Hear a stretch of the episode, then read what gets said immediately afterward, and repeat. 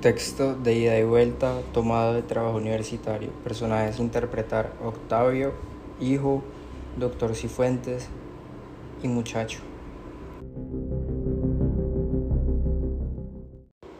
En un cuarto de una pequeña casa ubicada en el pueblo de Miraflores, bastante alejado de la capital, se encuentra el hijo acostado en la cama hablando con el papá y con ellos se encuentra la mamá.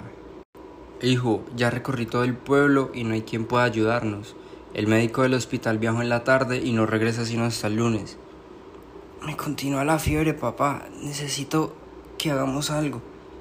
Sé que en el pueblo vecino hay un buen médico. Quizá él pueda venir. Es mejor que venga, papá. No me siento en condiciones de viajar. Mm, en alguna parte debo tener ese número.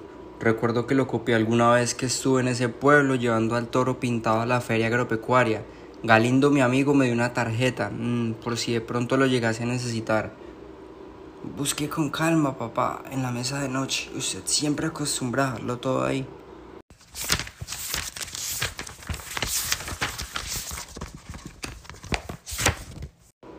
No lo encuentro. ¿Dónde podrá estar esa bendita tarjeta?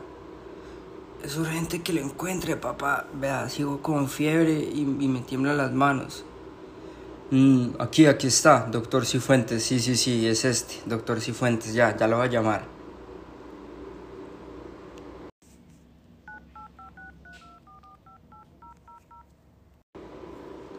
Eh, aló, doctor Cifuentes. Sí, con él. ¿Qué necesita? Doctor, habla con Octavio Mejía, vivo en Miraflores, a dos horas de la Milagrosa.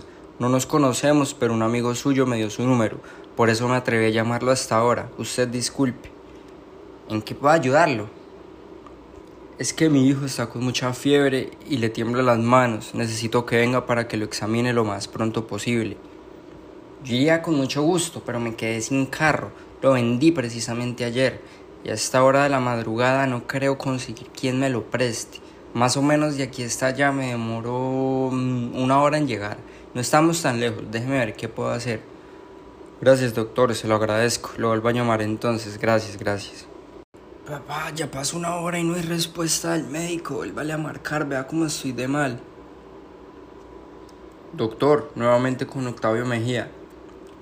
Octavio, no consigo vehículo. Es posible que en una hora y media salga la primera línea para allá. Pero créame que estoy haciendo todos los esfuerzos. Deme su dirección de todos modos. Pasada hora y media, Octavio decidió regresar a la carretera. Hijo, voy a salir a la carretera con esta escopeta vieja y oxidada que tenemos guardada en el armario. De algo me podrá servir. Su mamá que lo cuide mientras tanto. Octavio sale a la carretera y ve un carro que viene del pueblo vecino e intimida al conductor con la vieja escopeta. El vehículo se detiene. Ya bájese del carro, lo necesito. El conductor baja del carro sin decir nada. Octavio se sube, da media vuelta y sale veloz hacia la milagrosa. Tan pronto encuentra a un señor que se dispone a abrir las puertas de una pequeña cafetería. Señor, señor, ¿usted sabe dónde vive el doctor Cifuentes? Sí, en esa casa blanca que ve allá al pie de la iglesia. Octavio se dirige hacia la casa y golpea en la puerta fuertemente. A los cinco minutos abre un muchacho joven que aún estaba en pijama. Por favor, ¿el doctor Cifuentes? No sé, mi papá iba en ese carro en el que usted ha llegado.